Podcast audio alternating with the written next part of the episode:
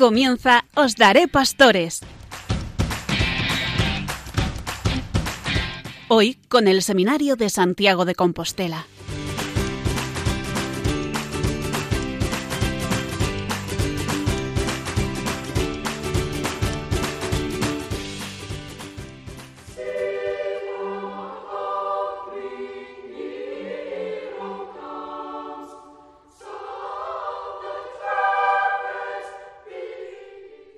Buenas noches y bienvenidos a este nuevo programa de Os Daré Pastores desde el Seminario Mayor de Santiago de Compostela. Les damos la bienvenida y les deseamos también en este nuevo año que sea un año muy fructífero, muy bendecido por Dios para todos ustedes. Empezamos el año 2022, año santo compostelano, ya que, aunque el año santo coincidía en el 2021, el Santo Padre ha tenido a bien prorrogarlo hasta el final de este ya presente año 2022 con motivo de la pandemia del coronavirus. Cada año que comienza es una ocasión para dar gracias a Dios por el don de una nueva oportunidad, de un nuevo don, de un nuevo camino que se nos abre, y también una ocasión propicia para la conversión y para intentar ser cada día mejores, estando más cerca de Él, que es el fundamento que nos sostiene. Por eso yo quisiera empezar este programa, como en otras ocasiones, con esa oración tan bonita del cardenal Verdier al Espíritu Santo y que dice así. Oh Espíritu Santo, amor del Padre y del Hijo, inspírame siempre lo que debo pensar, lo que debo decir, cómo debo decirlo, lo que debo callar, cómo debo actuar, lo que debo hacer, para gloria de Dios, bien de las almas y mi propia santificación. Amén. Y sin más paso a presentarles la mesa de esta noche. En el espacio formativo tendremos a don Ricardo Vázquez, nuestro director espiritual, que nos hablará de la formación de los sacerdotes. De la entrevista será a cargo, como cada noche y como cada programa, José Romaní. En la sección de música tenemos a Cristian Espinosa, la catequesis del Papa vendrá de mano de Pedro Adillo y finalmente el espacio abierto de mano de Enrique Malvar. También un saludo a nuestro técnico Carlos Velo y quien les habla Ernesto Gómez.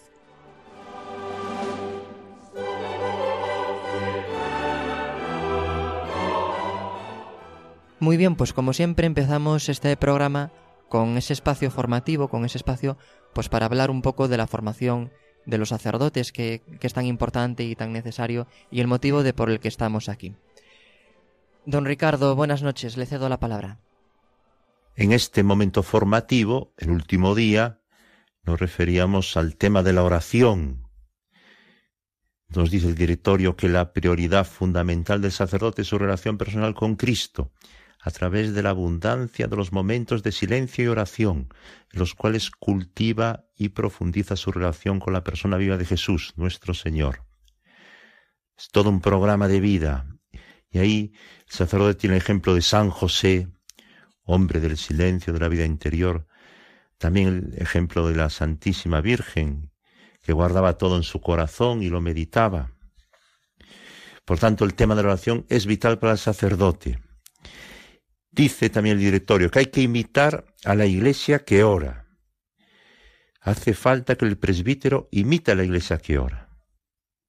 Al difundir la palabra de Dios, que él mismo ha recibido con gozo, el sacerdote ha de recordar la, exhortación que hizo el obispo el día de su ordenación, haciendo de la palabra el objeto continuo de tu reflexión, crees siempre lo que lees, enseña lo que crees y haz vida lo que enseñas. Y de modo semejante también en relación con la celebración de los sacramentos, en particular de la Eucaristía, se le dice al sacerdote, sé por lo tanto consciente de lo que haces, imita lo que realizas, y ya que celebras el misterio de la muerte y resurrección del Señor, lleva la muerte de Cristo en tu cuerpo y camina en su vida nueva. Y en relación con el tema de la dirección pastoral del pueblo de Dios, el directorio dice, por esto no ceses nunca de tener la mirada puesta en Cristo buen pastor, que ha venido no para ser servido, sino para servir y para buscar y salvar a los que se han perdido.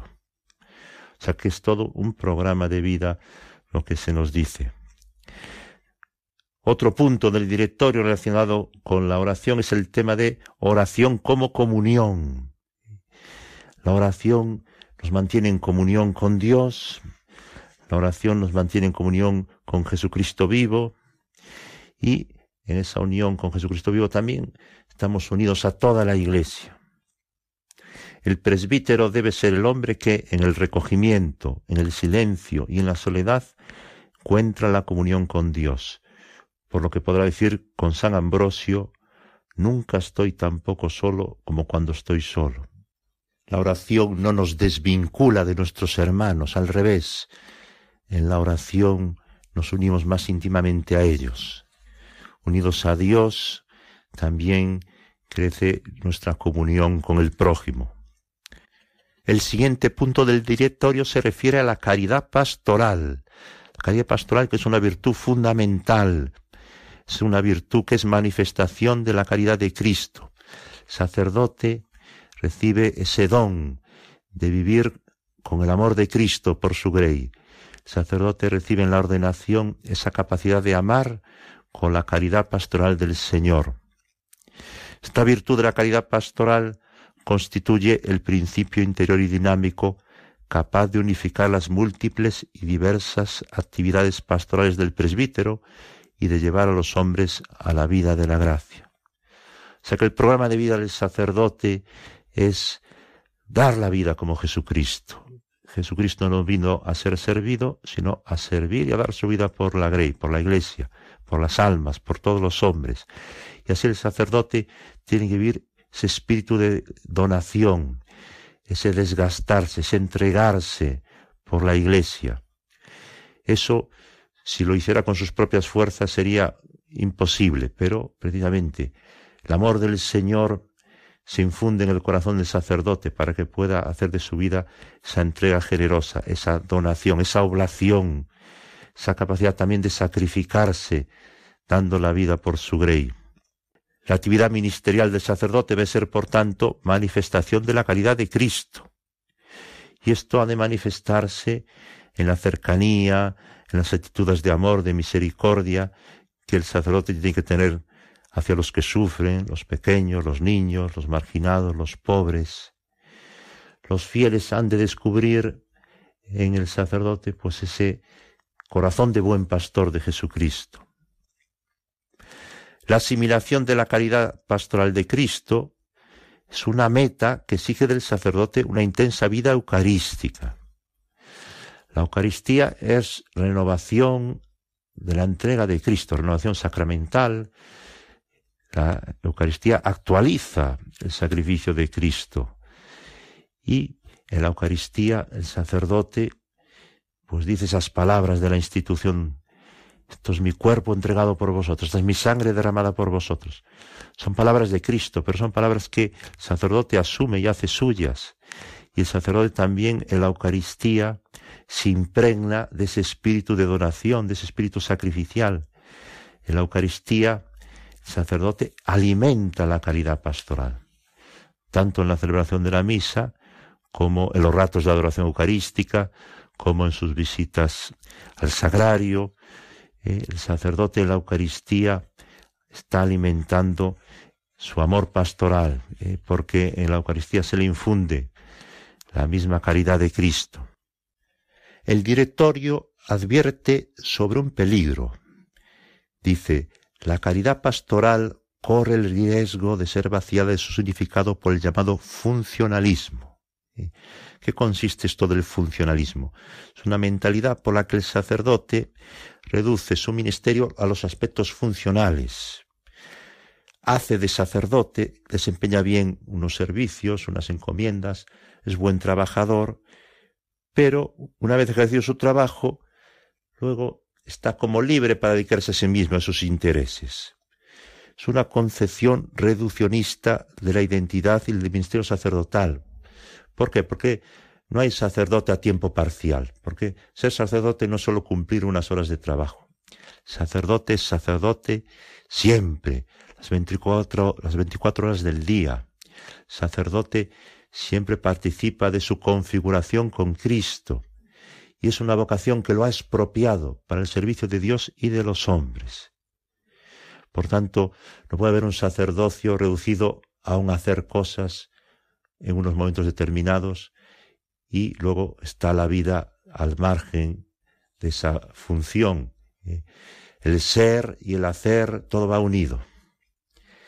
El sacerdote, que se sabe ministro de Cristo y de la Iglesia, que actúa como apasionado de Cristo con todas las fuerzas de su vida al servicio de Dios y de los hombres, ha de encontrar en la oración, en el estudio, en la lectura espiritual y en otros medios la fuerza necesaria para vencer este peligro del funcionalismo ¿eh?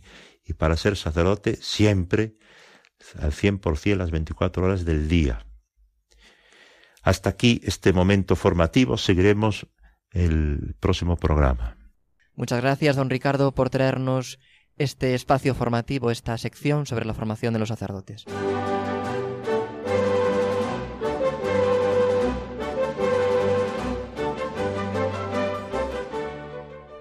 Bien, y ahora llega el momento de escuchar al entrevistado, en este caso la entrevistada de esta noche, que lo hará José Romaní. José, muy buenas noches. Muy buenas noches, queridos radioyentes. Hoy tenemos el placer de tener con nosotros a la hermana Verónica de Santa María. Verónica de Santa María pertenece a la congregación de las hijas de Santa María del Corazón de Jesús. La hermana Verónica es natural del Salvador Lleva seis años en esta congregación y dos años como profesa. Actualmente esta congregación tiene 600 hermanas.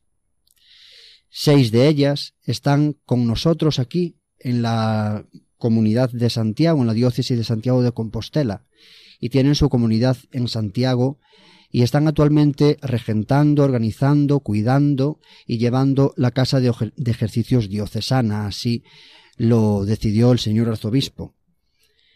Como dato a destacar, actualmente tienen 85 hermanas formándose en el noviciado, un dato muy importante y una bendición de Dios. Hermana Verónica de Santa María, buenas noches. Buenas noches, es un gusto estar aquí con, con todos ustedes. Saludo especialmente a todos los que nos están escuchando a través de Radio María eh, todo lo que ha dicho, pues es una bendición del Señor, que para nuestro instituto también es una alegría muy grande ser en la actualidad, pues esas 600 hermanas y tener tantas jóvenes también en nuestros siete noviciados. Y pues estamos muy contentas también de poder dirigirnos a todos, a todos ustedes en esta noche y desearles también muchas bendiciones para este año nuevo. Muchísimas gracias, hermana, por sus palabras, igualmente para ustedes y para todos los radio oyentes. Vamos, si le parece entonces, a comenzar ya con, la serie de, preguntas, como es habitual en esta, en esta sección de la entrevista. La primera pregunta le voy a, a preguntar, hermana, que nos cuente mm, cuál es el carisma de su congregación. Bueno, nuestro instituto, Hijas de Santa María del Corazón de Jesús, pues tiene un carisma, gracias a Dios, muy rico y muy amplio, porque el Espíritu Santo inspiró a nuestra Madre Fundadora, Madre María de Jesús Velarde, que nació en Cantabria y que falleció el pasado marzo del 2021, pues el Espíritu Santo le inspiró a ella un carisma muy rico para la Iglesia, que es trinitario, que es cristocéntrico, es eucarístico, nuestro carisma también es mariano y es misionero. Y se centra principalmente en la adoración, el amor y la reparación al corazón de Jesús, especialmente pues en la Eucaristía. Este es nuestro carisma centrado pues principalmente en ese corazón que tanto nos ha amado, que es el corazón de Jesús, y somos en la iglesia, queremos serlo, testigos de ese amor misericordioso de Dios que nos ama con un corazón de hombre, porque Jesucristo se hizo, pues se hizo hombre por nosotros, y ese es nuestro carisma, transmitir ese amor del corazón de Jesús hacerlo vida donde nos encontremos, en los apostolados que pues se nos encomienden, y hacer vida también nuestro lema, que es muy bonito porque es amadose en todas partes, el Sagrado Corazón de Jesús. Y también Nuestra Señora del Sagrado Corazón es parte pues muy importante de ese carisma y de esta espiritualidad que el Espíritu Santo pues le, le hizo ver a nuestra Madre Fundadora que nos quería en la iglesia hijas de Santa María, hijas de la Virgen almas muy marianas, muy de sagrario, de Eucaristía, de adoración eucarística, de estar ante el Señor y de interceder también ante el mundo entero, por el mundo entero. Pedirle al Señor que derrame su misericordia para todos nosotros y hacer conocer ese amor que Dios nos tiene, que nos ama con un amor de Padre. El corazón de Jesús es el centro de nuestras vidas y ese es pues nuestro carisma de hacerle amar en todas partes y por todas las almas que, que sea posible, porque queremos salvar al mundo entero como lo quiere el corazón de Jesús. Muy bien, hermana. Decía usted ahora que era deseo y carisma de su madre fundadora, y así ella lo transmitió, de interceder y de estar eh, por, el mundo entero, ¿no? Entonces, mm, ¿podría usted hablarnos de cuál es su presencia en el mundo de hoy? Pues en qué países están, las actividades, las labores que desarrollan. Pues nuestra vocación en la iglesia de hoy también es muy preciosa y muy valiosa también porque servimos al Señor en nuestros hermanos los hombres, en todos aquellos con los que nos encontramos. Actualmente estamos en nueve países. Estamos en España, aquí en España, en Perú, en Guatemala, El Salvador. También estamos en México. Tenemos otra comunidad de hermanas en Roma, en Chile, en Estados Unidos y en Argentina. Estamos actualmente en estos nueve países, nueve lugares donde estamos deseando ser irradiadoras de ese amor que Cristo nos tiene. Y también estamos pues en estos países desempeñando distintas misiones, distintas labores, ya que nuestra misión principal consiste en hacer amar pues el corazón de Jesús en nuestras obras apostólicas. Tenemos principalmente colegios, ya que nos dedicamos a la educación de la infancia y de la juventud. Es algo muy importante en nuestra vida formar desde pequeños a los que van a ser el futuro de nuestra sociedad en nuestros colegios, también la atención a los necesitados, tenemos centros de oración y obras también diocesanas. Estamos pues en distintos lugares de, de aquí de España, por ejemplo, tenemos colegios mayores, residencias universitarias, o sea que nuestro, nuestra misión es muy amplia y estamos para servir a la iglesia donde se nos necesite y también donde se nos pida y podamos buenamente servir al Señor. Muy bien, como, como usted dice, acaba de decir ahora mismo que ustedes están al servicio de donde, de donde se les pide que estén, ¿no? Y, y, entonces ahora usted y, y sus cinco hermanas, eh, junto con la Madre Superiora eh, de esta congregación, están aquí en, en Santiago, ¿no? Es donde, donde prestan servicio ustedes ahora. Y estamos aquí desde el 3 de septiembre de forma oficial en la Casa Diocesana de Ejercicios y estamos aquí desempeñando nuestra misión también con mucha alegría para servir al Señor en esta diócesis de Santiago de Compostela. Muy bien, pues, pues esa es ya la, la, la tercera pregunta, ya la introdujo usted muy bien. Eh, entonces, cuénteme, mm, su labor, su labor aquí en, en, Santiago. Además, especialmente, pues este año santo es para todos nosotros, y me imagino que para ustedes también, por supuesto, una ocasión importante, pues en este caso para ustedes, para la acogida de actividad en, en la casa de ejercicios, ¿no? Sobre, principalmente para ejercicios espirituales, pero también, pues si es necesario, para, para huéspedes y para, y, y para estas actividades, ¿no? Sí, claro. Estamos aquí, pues la casa sobre todo está en un sitio también precioso. Estamos dentro del campus universitario, estamos muy cerca de la catedral, andando pues serán unos 10 o 15 minutos. Es un sitio también muy propicio para la oración en el clima de silencio de la casa. Estamos aquí y para recibir a grupos, como lo has dicho, José, a familias, también a grupos de la parroquia, colegios también que pueden venir aquí, peregrinos sobre todo también grupos de sacerdotes, de seminaristas, de religiosas, o sea que nuestra casa está abierta para recibir a todos aquellos que vengan con ese deseo de encontrarse con el Señor, o grupos de peregrinos que quieran pues vivir unos días de ejercicios espirituales, de convivencias o de reuniones, ya que también la casa cuenta con dos capillas, tenemos espacio, pues salas de reuniones, es el auditorio también, que es muy amplio, Contamos con los comedores y el amplio jardín también por si se quiere pasear rezando el rosario o pues darse un paseo por aquí por el jardín. O sea que la casa está destinada y abierta para todas esas personas que con deseos de encontrarse con el Señor, de, tener un encuentro con Él o con sus hermanos también si vienen en grupos, que puedan tener un espacio de encuentro con el Señor y que a la vez pues puedan disfrutar de, del ambiente del sitio, poder ir a la catedral, estar pues más tiempo con el Señor, en la capilla también, y que tengan ese espacio de, de decir, pues vamos a la casa de ejercicios, que es un lugar, ¿no?, que acogedor, y deseamos que sea las seis hermanas que estamos aquí en comunidad, al frente de, de, nuestra comunidad pues está Madre Eugenia María y que las seis hermanas estamos pues muy disponibles de poder servir en todo lo que podamos porque sabemos que sirviéndoles pues a nuestros hermanos servimos al Señor y les acogemos con mucha alegría, desde luego, y les ofrecemos pues los servicios que, que, se puedan, ¿no? Las habitaciones, tenemos pues alrededor de 60 habitaciones en las que pues se pueden hospedar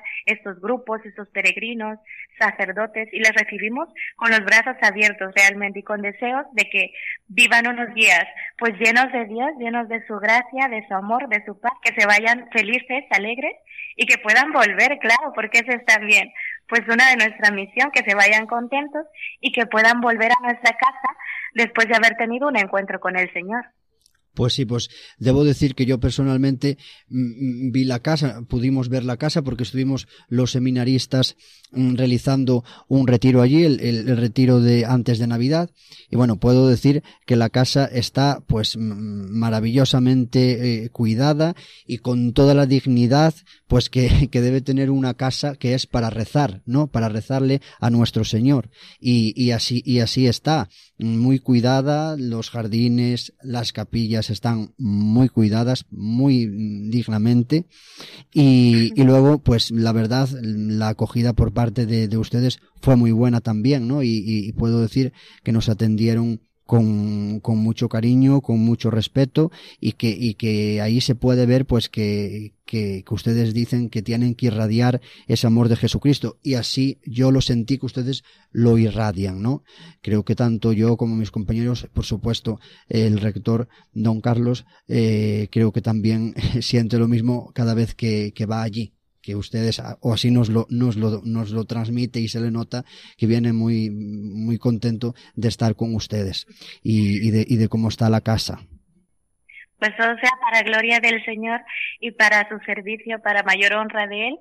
Y pues estamos muy contentas, la verdad, aquí en la casa. Llevamos poco tiempo en, en la diócesis de, de Santiago, pero ya estamos, ya nos sentimos parte de ella, ya estamos aquí deseando darlo todo por el Señor y poder transmitir pues a todos los que nos ven simplemente con el testimonio, con las personas con las que nos encontramos, que sepan que Dios existe, que Dios está vivo, que el Señor sigue llamando, que el Señor sigue manifestando su amor y su misericordia a todos los hombres y que con el simple testimonio de pues una sonrisa o poder atenderles con esa alegría que el Señor nos da, pues irradiar su amor, su misericordia y que las personas que vengan pues se, sientan así acogidas y felices y se encuentren con el Señor que es nuestra misión, que no se queden en nuestra persona, sino en el Señor a quien servimos.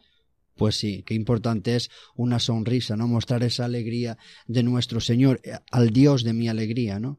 Qué, qué, bonito, ustedes así, así lo hacen. Eh, hermana, vamos a terminar ya esta entrevista pues con, con el lema de ustedes. Amado, amado sea en todas las partes del mundo el Sagrado Corazón de Jesús. Que así sea por también por, todo, por, por todos nosotros. Amado e imitado amado e imitado, así también como el, el, amor, la entrega y la humildad y la sencillez de la Santísima Virgen, su dulce Madre. Que les bendiga Dios nuestro Señor y la Santísima Virgen su labor hoy y siempre y a todos los radioyentes también eh, esa bendición para todos ustedes. Muchísimas gracias por estar ahí. Muchísimas gracias, hermana Verónica de Santa María, por concedernos esta entrevista y por este rato de, de diálogo tan agradable. Muchas gracias a usted a y, y, y, a la Madre Superiora y a todas sus hermanas. Claro, ha sido un gusto estar con ustedes, que el Señor les bendiga y a todos los que nos escuchan, que les llegue la bendición del Señor, de Nuestra Señora del Sagrado Corazón, del Corazón de Jesús, y que Él sea amado en todas partes por siempre. Que así sea, hermana. Muchísimas gracias. Gracias, un cordial saludo. Buenas noches. Adiós. Buenas noches. Adiós. Pues muchas gracias, José, por traernos la entrevista de esta noche Y yo quisiera pedirles a todos ustedes, queridos radioyentes, que no se olviden nunca de rezar, de pedir al dueño de la mies que envíe muchos y santos sacerdotes y también muchas vocaciones consagradas y misioneras. Pues bien, ahora llega el momento de ponerle el punto musical a este programa, que como llevamos haciendo todo el curso, pues viene de parte de Cristian Espinosa, que siempre le da pues ese toque así más melódico, ¿verdad? A nuestro programa. Cristian, buenas noches. Muy buenas noches, Ernesto. Muy buenas noches, señor rector, Enrique, Pedro, queridos oyentes de Radio María y os daré pastores. En esta ocasión, la canción que les traigo eh, se remonta al año 1977. Con el tiempo se convirtió en un himno a la amistad. Eh, fue interpretada ante el Papa San Juan Pablo II por un coro de niños en Puebla, México, en el año 1978. La canción tiene su origen en una amistad real, la del cantautor brasileño Roberto Carlos y su socio musical Erasmo Steps. Por más de cinco décadas han sido ese par de socios musicales que han dejado una estela de éxitos a lo largo de su carrera, apunta el blog El escenario de los clásicos. Roberto Carlos escribe la canción Amigo en honor a su gran compañero en la música Erasmo Carlos.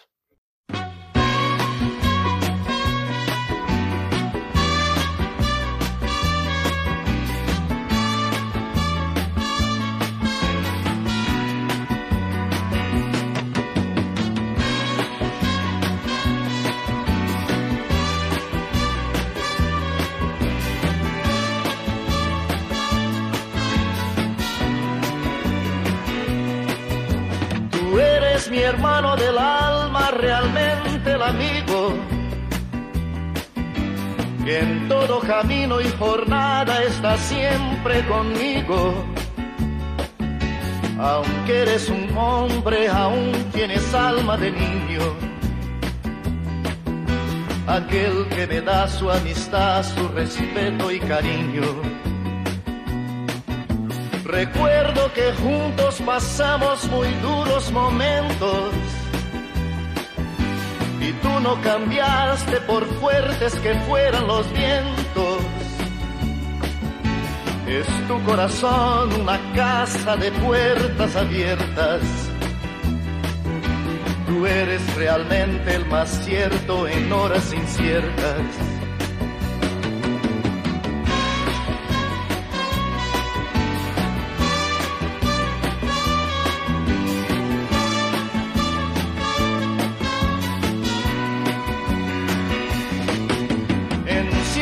Momentos difíciles que hay en la vida. Buscamos a quien nos ayude a encontrar la salida. Y aquella palabra de fuerza y de fe que me has dado, me da la certeza que siempre estuviste a mi lado. Tú eres mi amigo del alma en toda jornada. Sonrisa y abrazo festivo a cada llegada. Me dices verdades tan grandes con frases abiertas. Tú eres realmente el más cierto de horas inciertas.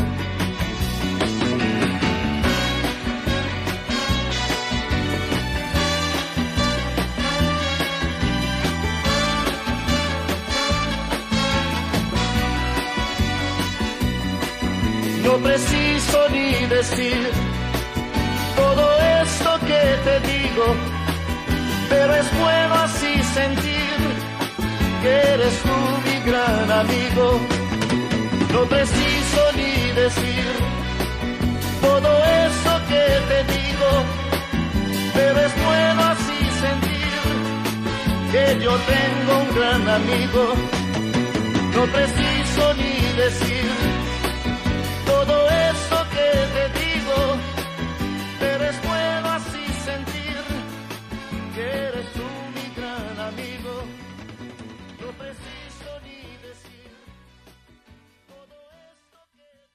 La letra de esta canción me recuerda a mi amistad con Jesús, porque Jesús también podemos verlo como un hermano del alma, es decir, un hermano que conoce nuestros deseos más profundos. Por otra parte, el amigo también está en toda jornada y camino, dice la canción. Jesús, desde luego, es el que por excelencia nos acompaña en toda jornada y camino.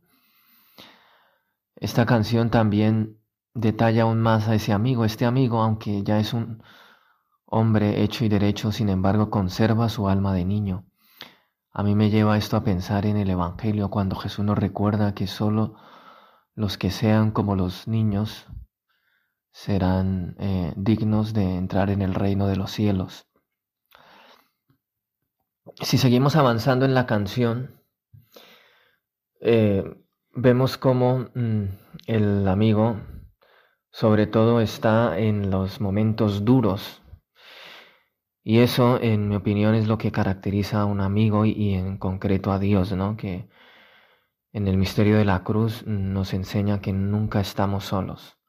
Em, otro aspecto de la, de la canción que me ha llamado mucho la atención es cómo describe a ese amigo. Eh, palabra de fuerza y de fe que me has dado. Así lo describe al amigo. Aquí, mm, desde luego, yo creo que eh, la comparación con Jesucristo es, es muy eh, fácil de hacer, ¿no? Ya que Él es esa palabra de fuerza en la Sagrada Escritura y en la Eucaristía, ¿no? Que nos levanta cada día. Eh, en, la, en, la, cuarta estrofa dice, tú eres eh, realmente el más cierto de horas inciertas. Aquí mm, también veo yo una, un paralelismo ¿no? con, con, nuestra amistad con Jesús, ya que eh, cuando amenazan las dificultades, pues eh, lo único cierto que tenemos es, es realmente Jesucristo, ¿no? Y, y concretándolo un poco, eh, este mensaje lo podemos también hacer nuestro hoy en esta eh, pandemia, ¿no? Que estamos viviendo, ¿no? Donde mm, pues no tenemos muy claro, ¿no? Cuando, cuando va a acabar definitivamente, ¿no? Pero yo creo que también estas situaciones duras nos llevan a poner nuestra fe pues en, en Cristo y, y a, tener solo cierto a Cristo. Em, por último, el, el estribillo dice, no preciso ni decir todo eso que te digo, pero es bueno así sentir que eres tú mi gran amigo. Este, el, el, el, estribillo, mmm, yo he visto el, el video del, del, de, de, un, de un directo del cantautor y la verdad que pues él, mm, además de cantarlo pues lo, lo, expresaba con alegría, ¿no? Ese, ese, el, qué bueno es sentir que eres tú mi gran amigo, ¿no? O sea, ya, ya es una cosa que va más allá de las palabras, ¿no? O sea, el, el, el saber que tienes un amigo, ¿no? Y desde luego pues mm, los cristianos ahí pues realmente en Jesús tenemos no solo un amigo, ¿no? sino, sino a Dios mismo y, todo el sentido de nuestra vida pues está en Él, ¿no? Pase lo que pase, ¿no? Pues este, esto es eh, todo por hoy en esta sesión musical y les agradezco mucho que, que hayan estado eh, escuchándome y espero que les haya gustado mucho esta canción.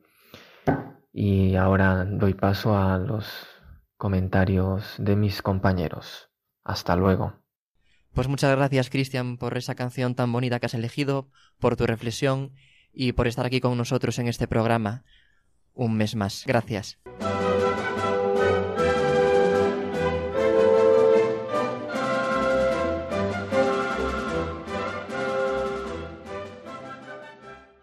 Bien, pues es hora de escuchar lo que nos dice semana a semana el Santo Padre en sus catequesis y que nos trae desde San Pedro el Vaticano directamente venido, ¿verdad? Nuestro corresponsal Pedro Vadillo. Pedro, buenas noches. ¿Qué nos traes hoy? Hola, muy buenas noches, Ernesto. Muy buenas noches a todos. En la catequesis de hoy os traigo una reflexión sobre los abuelos, considerando el valor y la importancia de su papel en la familia. El Papa Francisco se identifica con estas personas porque también él pertenece a esta franja de edad. Cuando estuvo en Filipinas, el pueblo filipino le saludaba diciendo Loloquico, es decir, abuelo Francisco. Una primera cosa es importante subrayar. Es verdad que la sociedad tiende a descartarnos, pero ciertamente el Señor no. El Señor no nos descarta nunca. Él nos llama a seguirlo en cada edad de la vida, y también la ancianidad contiene una gracia y una misión, una verdadera vocación del Señor. La ancianidad es una vocación. No es aún el momento de abandonar los remos en la barca. Este periodo de la vida es distinto de los anteriores, no cabe duda. Debemos también un poco inventárnoslo, porque nuestras sociedades no están preparadas, espiritual y moralmente, a dar al mismo, a este momento de la vida, su valor pleno. Una vez, en efecto, no era tan normal tener tiempo a disposición, hoy lo es mucho más. E incluso la espiritualidad cristiana fue pillada un poco de sorpresa y se trata de delinear una espiritualidad de las personas ancianas. Pero gracias a Dios no faltan los testimonios de santos y santas ancianos. El Santo Padre se emocionó mucho en la jornada para los ancianos que realizaron en la plaza de San Pedro. La plaza estaba llena. El Papa dice, Escuché historias de ancianos que se entregan por los demás, y también historias de parejas de esposos que decían, cumplimos cincuenta años de matrimonio, cumplimos sesenta años de matrimonio. Es importante hacerlo ver a los jóvenes que se cansan, se casan enseguida. Es importante el testimonio de los ancianos en la fidelidad. Y en esta plaza habían muchos ese día, es una reflexión que hay que continuar en ámbito tanto eclesial como civil. El Evangelio viene a nuestro encuentro con una imagen muy hermosa, conmovedora y alentadora. Es la imagen de Simeón y Ana, de quienes se habla en el Evangelio de la infancia de Jesús escrito por San Lucas. Eran ciertamente ancianos, el viejo Simeón y la profetisa Ana, que tenía ochenta y cuatro años, esta mujer no escondía su edad. El Evangelio dice que esperaba la venida de Dios cada día, con gran fidelidad, desde hacía largos años.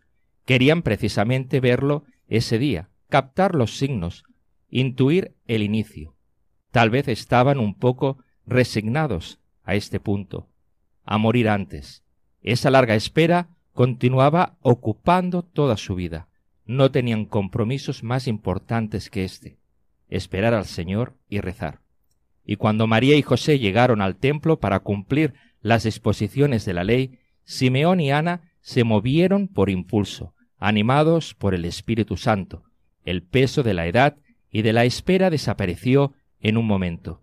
Ellos reconocieron al niño y descubrieron una nueva fuerza para una nueva tarea, dar gracias y dar testimonio por este signo de Dios. Simeón improvisó un bellísimo himno de júbilo y Ana se convirtió en la primera predicadora de Jesús. Hablaba del niño a todos los que aguardaban la liberación de Jerusalén. Queridos amigos, pongámonos en la senda de estos ancianos extraordinarios. Convirtámonos también nosotros un poco en poetas de la oración. Cultivemos el gusto de buscar palabras nuestras, volvamos a apropiarnos de las que nos enseña la palabra de Dios. La oración de los ancianos y los abuelos es don para la Iglesia, es una riqueza, una gran inyección de sabiduría también para toda la sociedad humana, sobre todo para la que está demasiado atareada, demasiado ocupada, demasiado distraída. Alguien debe incluso cantar también por ellos, cantar los signos de Dios, proclamar los signos de Dios rezar por ellos. Miremos a Benedicto XVI, quien eligió pasar en la oración y en la escucha de Dios el último periodo de su vida. Un gran creyente del siglo pasado, de tradición ortodoxa, Olivier Clement, decía, una civilización donde ya no se, no se reza es una civilización donde la vejez ya no tiene sentido. Y esto es aterrador, nosotros necesitamos ante todo ancianos que recen, porque la vejez se nos dio para esto.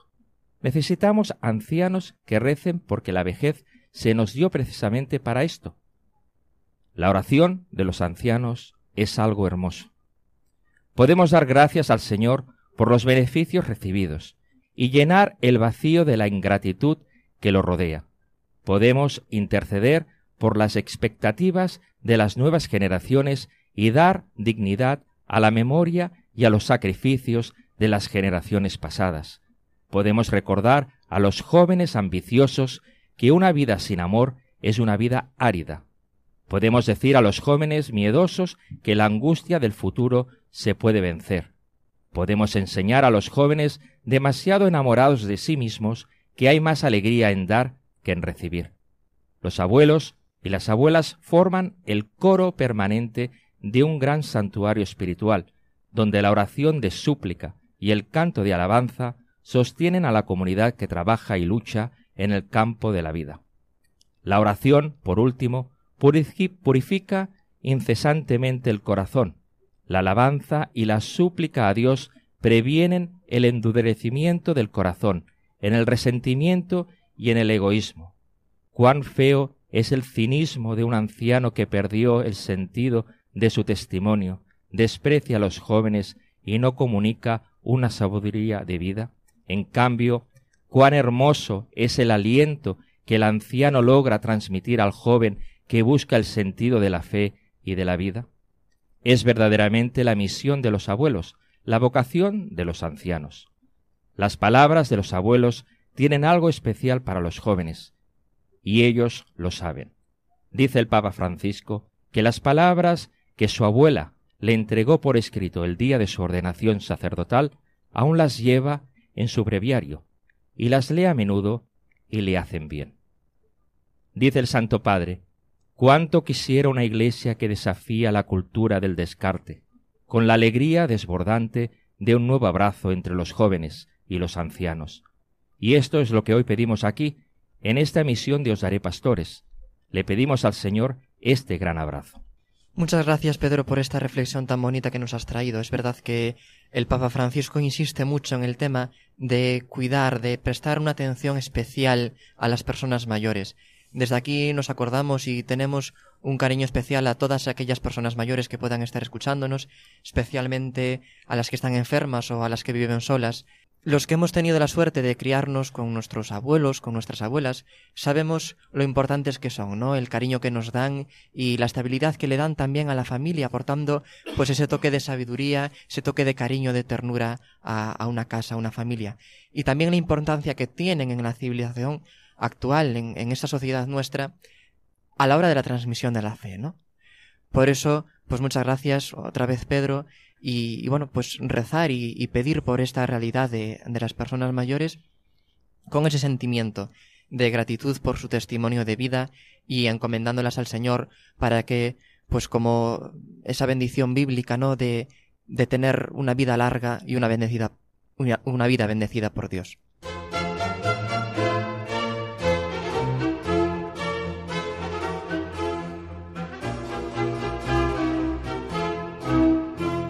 Llega el momento del espacio abierto que nos trae Enrique Malvar. Enrique, buenas noches. Buenas noches.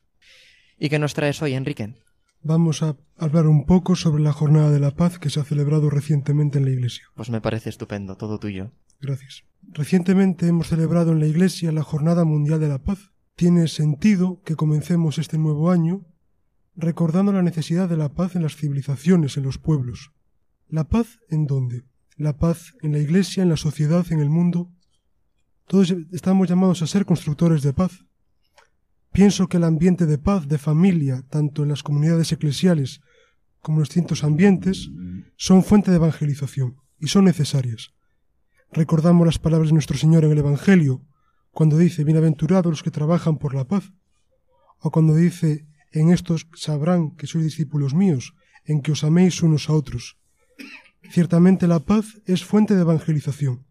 Debemos luchar, por tanto, por la paz duradera y estable en las naciones, en los pueblos, en las comunidades. ¿Y cómo podemos nosotros trabajar por la paz en el mundo? bien con nuestra oración, lo más importante, llevando cada día pues las penas, las tristezas, las angustias de aquellos pueblos, aquellas civilizaciones que sufren por la violencia, por la guerra, por la falta de, esperanzas económicas, sociales, políticas. Por tanto, lo principal para nosotros los creyentes es la oración. Sin la oración nada tiene sentido.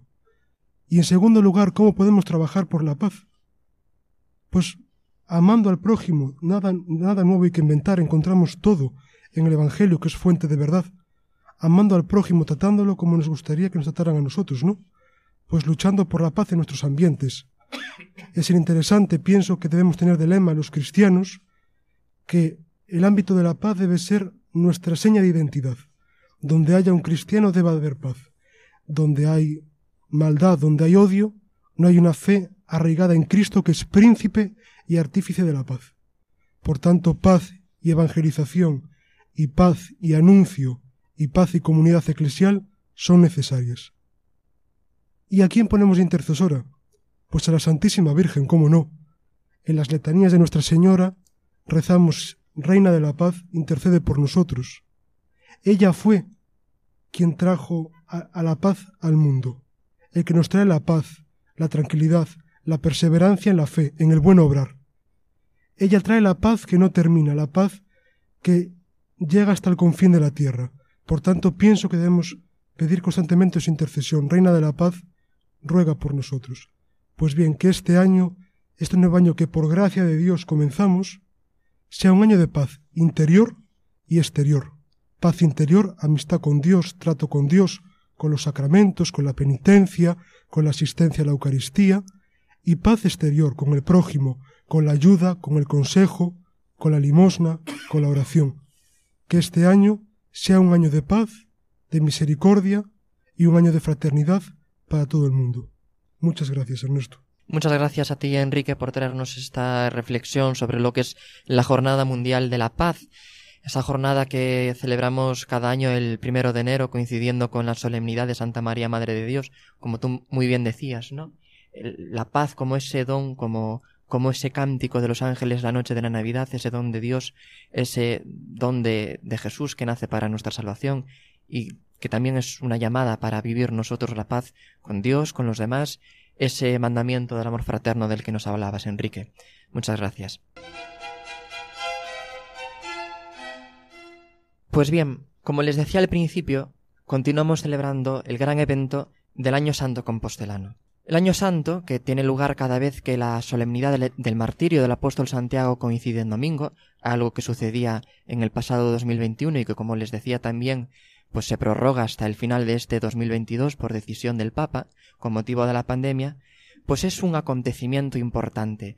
Cada año santo supone una ocasión propicia para reencontrarnos con la gracia, con la misericordia de Dios. Eh, la tradición de los jubileos pues tiene una profunda inspiración bíblica, ¿no? En los libros de la Sagrada Escritura vemos como cada 50 años se celebraba el gran jubileo, ese jubileo que suponía pues no sólo la, la restitución de los bienes confiscados, la condonación de, de todas las deudas, y que por tanto suponía una gran alegría para todo el pueblo de Israel. Esa tradición de los años santos pervive en nuestra fe en nuestra tradición cristiana. Y aquí, en la Archidiócesis de Santiago de Compostela, tenemos oportunidad de celebrarlo cada vez que celebramos el Año Santo Compostelano. Bien, al fin y al cabo, la peregrinación jacobea es un símil, es una metáfora de toda la vida cristiana, ¿no? Que es una peregrinación, como dice la Gaudium et Spes, entre las sombras y las tristezas de esta vida hacia esa patria futura, que es el reino de los cielos. Nuestra vida, por tanto, es un peregrinaje por este mundo, un peregrinaje que comienza eh, con nuestro nacimiento y que continuará hasta nuestra muerte. Y sabemos que la meta no está en las realidades materiales, sino que la meta es Dios, que es ese destino de felicidad, de plenitud, de comunión de vida y de amor con Él hacia el cual nos encaminamos. La historia de la peregrinación jacobea empieza a raíz del descubrimiento de las reliquias del apóstol Santiago, aquí en Santiago de Compostela. Como ustedes saben, el libro de los Hechos de los Apóstoles nos narra el martirio de Santiago, el primero de los apóstoles en beber el cáliz del Señor.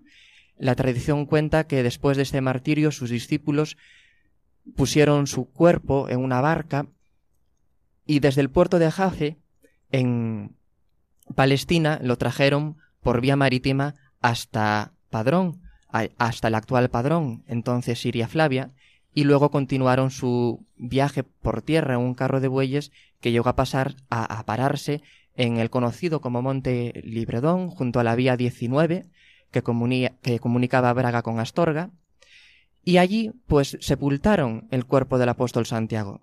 Andando el tiempo, en torno al 820, 830, se descubren las reliquias del apóstol. Hay unas señales luminosas, unas señales celestiales que indican un lugar en medio de toda aquella maleza, y el monje Pelayo hace llamar al obispo Teodomiro de Iria Flavia, que viene hasta aquí, viene a este lugar, y se descubren las reliquias del apóstol. A partir de ahí empieza todo un flujo de peregrinaciones que no ha cesado nunca.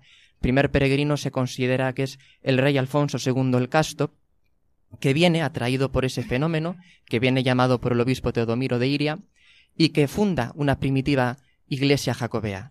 Luego se sucederán las distintas basílicas compostelanas hasta la actual catedral, que cumple ya más de 800 años y que, bueno, pues que podemos ver ahora en todo su esplendor gracias al gran proceso de restauración que ha vivido en estos últimos años. Realmente está preciosa toda esa restauración, toda esa obra que han hecho, pues de limpieza, de recuperación de las policromías, todo lo que han hecho de iluminación en la capilla mayor, es maravilloso y es espléndido y es un lugar pues muy acogedor, ¿no? Para, para la oración y para ese encuentro con Cristo que nos debe llevar pues la peregrinación a Santiago de Compostela. Y no solo la peregrinación, sino el visitar la catedral, visitar el sepulcro apostólico, con esa intención de ganar las gracias jubilares. ¿Y qué son las gracias jubilares? Pues es esa oportunidad que nos da la Iglesia de a los fieles verdaderamente arrepentidos, que se confiesan, que comulgan y que rezan por las intenciones del romano pontífice, pues de ganar la indulgencia plenaria de todos sus pecados. Esa indulgencia plenaria que supone la remisión, el perdón de la pena temporal asociada a nuestros pecados y que si bien el sacramento de la penitencia nos los perdona, pues lleva asociada a esa pena que como ustedes saben, pues tendríamos que purgar en el, en el estado del purgatorio, ¿no? Después de nuestra muerte. Gracias al poder que se le ha confiado a la Iglesia, ¿verdad? De, de ser pues esa administradora de la gracia de Dios, de los misterios de Dios, pues existe en la Iglesia la indulgencia plenaria, esa oportunidad que nos da de que se nos perdone también esta pena temporal asociada al pecado. Bien, yo les invitaría a todos a, en este año santo compostelano 2021-2022 a visitar la catedral, a visitar el sepulcro apostólico. Sin duda que Santiago Apóstol, patrono de España, nos debe ayudar a vivir más firmemente unidos a Cristo, que es la roca sobre la que debemos edificar nuestra vida, a que, inspirados también por su misión apostólica aquí en estas tierras de España, pues que nosotros seamos también testigos, discípulos de Cristo, lo llevemos, lo comuniquemos a los demás, seamos capaces de esa alegría que brota del encuentro con Cristo, transmitirla a nuestro alrededor, de ser también como Él apóstoles, testigos del Señor, allí donde nos encontremos, en las distintas realidades de cada día. Un año 2022, por tanto, que se nos ofrece con esa posibilidad de venir a Santiago, de ganar las gracias jubilares, de ganar el jubileo del apóstol Santiago. A la Santísima Virgen María, que fue también peregrina de la fe y peregrina de la vida, nos encomendamos al final de este programa. Ustedes saben que el camino de Santiago tiene distintas vías, ¿no? Distintos caminos que todos confluyen en Santiago. Pues bien, el camino portugués pasa por la ciudad de Pontevedra. Y en la ciudad de Pontevedra, en ese santuario de la Divina Peregrina, se venera la imagen de la Virgen, que también con su esposa San José, con el niño Jesús, tuvo que peregrinar a Egipto, tuvo que ser huésped en, tierra extraña. Pues a Santa María, que es también la Virgen del Camino, nos encomendamos en este año santo compostelano y le pedimos que nos ayude en, ese, en esa peregrinación por nuestra vida terrena hasta el puerto seguro de la patria celestial. Virgen peregrina, Reina y Señora nuestra, amparo, refugio y guía del caminante, míranos con ojos de misericordia y acógenos en tu regazo maternal. Instruyenos en los preceptos y valores del Evangelio guía los pasos de nuestro caminar por la vida, por las sendas de la justicia, el amor y la paz. Y alcánzanos la gracia de llegar a la meta de nuestra existencia, de la mano de tu Hijo Jesucristo nuestro Señor. Amén. Muchas gracias, buenas noches y hasta el próximo programa.